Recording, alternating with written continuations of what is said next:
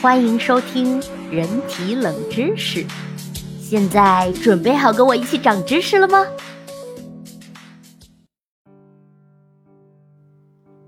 第二章：怪诞的脑科学，大脑的正确打开方式。第一集：对一些人来说，只有半个大脑反而活得更好。大脑是我们最重要的器官，但大脑真的那么重要吗？哼，当然啦！如果完全没有大脑，人不死也是一具行尸走肉。但是在医学史上，也总有一些奇案挑战着人类的认知。二零零七年，一起刊登在英国医学权威杂志《柳叶刀》上的病例就让世人震惊：一名法国男子，四十四岁，是政府公务员。当时他因为左腿有些毛病，才去看的医生。结果，医生在为其进行大脑 CT 和核磁共振扫描后，惊讶地发现他的脑室内充满了脑脊液。那些本该正常的脑组织，因为脑脊液的挤压，薄的就像一张纸。医生们认为，这名男子的大部分脑组织在过去的三十多年里已经被脑脊液毁掉了。病史显示，他六个月大的时候就被诊断出患有脑积水，并做了分流手术。这种手术就是将一根导流管植入颅脑内，以便排出过多的脑脊液。到他十四岁时，这个导流管就被取出了。或许正是这个原因，该男子的颅内才又开始大量堆积了脑脊液，将大脑的灰质与白质都挤压至颅内两侧的。虽然无法计算这名男子丢失了多少脑组织，但主治医师当时就形容他的大脑几乎不存在。而更让人匪夷所思的是，这位几乎没有大脑的患者与正常人并无差别。脑力测试显示，他的智商为七十五，和电影人物阿甘差不多。虽然比普通人的九十分得分略低，但还远不至于被列入智力障碍行列。而且他的生活也过得很美满，几乎没有受到任何影响。他已经结婚了，并且育有两个孩子，而且还是一位政府公务人员。这一案例，就算是时隔十几年的现在提起啊，依然困扰着科学家。而在这位无脑公务员之前，也有杂志报道过另一起高智商无脑人的案例。一九八零年十二月，英国的谢菲尔德大学神经学教授约翰·罗伯在《科学》杂志上讲述了这么一个案例：谢菲尔德大学的校医发现，一名数学系学生的头比正常人略大。于是，这名教授便被介绍到罗伯教授那里做了进一步的检查。正常人的大脑皮层有4.5厘米厚，并通过基底核与脊髓相连，而在这位男子的大脑里，只有不到一毫米厚的脑组织覆盖在脊柱的顶端。和开头案例相似，他也患有脑积水，颅腔内充满了脑脊液。但不同的是，这是一位数学系高材生，智力测试得分高达126。我在这里插播一句，通常高于一百二十就是十分了不得的事情了。他不仅生活正常，还获得了一流大学的数学学位。当时罗伯教授的论文就用了这么一个标题：“你的大脑真是必须的吗？”可惜的是，因为病情属于个人隐私，这两个案例都没有透露患者的信息。人类大脑中有一千亿个神经元。通过把电信号转化成化学神经递质，脑细胞之间就可以实现信息交流，并建立起无数复杂的连接。但是，大脑并不完全与固定的神经回路硬接线，在某些特殊的情况下，人类的大脑并非不可改变，反而它能进行自我调节，变更分区功能或结构，以此来满足现实的需求。这也是老生常谈的神经可塑性。以上两个案例就是有力的证明。但是上述脑积水的案例并不同于急性的脑损伤，例如中风的瞬间，大脑区域的供血会被切断，脑细胞很快会死亡。可前面两个案例属于慢性脑积水，多年来病人都与脑积水和谐共处，并未见发病的迹象。在这种特殊的情况下，大脑受损的时间是相对漫长的，而其他健康的大脑组织则能够慢慢的适应，并找到补偿受损脑组织的办法。只是，就连神经学家也难以说清道明人类大脑具体是如何实现这一壮举的。如果说上述案例都属于奇迹，那么那些只有半个大脑的人就显得稀松平常了。他们遍布全球，能正常生活，和普通人没什么两样。因为在对顽固的癫痫进行治疗的方案中，有一项外科手术叫做大脑半球切除。所谓的大脑半球切除，就是切除整个脑半球，并切断胼胝体。胼胝体呢，就是连接两个大脑半球的纤维束。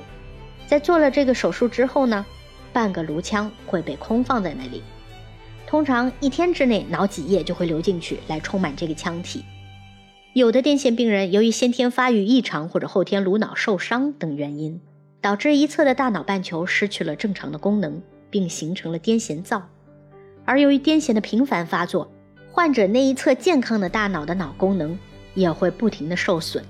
如果不及时的接受治疗，病人的病变部位会继续扩散，最后连本来健康的部分也会开始恶化，癫痫会愈演愈烈，直至病人死亡。尽管癫痫可以通过药物治疗与控制，但仍有大约三分之一的癫痫患者的病情是无法通过药物得到改善的。有的癫痫患者一天二十四小时内就能发作数十次乃至上百次，严重的影响了生活。只有在这种情况下，医生才会考虑对这些患者进行脑半球切除手术，切开人类的颅骨，然后取出半个大脑。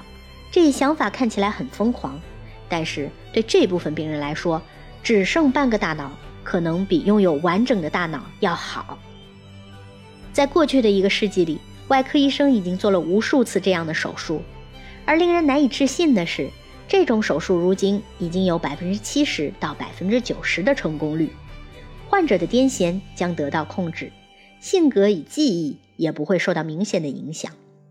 在手术后，健康的脑半球可以更好的发育，脑功能也会持续改善。如果一个人大脑受到损伤，那健康的部分有时可接管受损部分的功能，甚至是大脑的另一球的区域。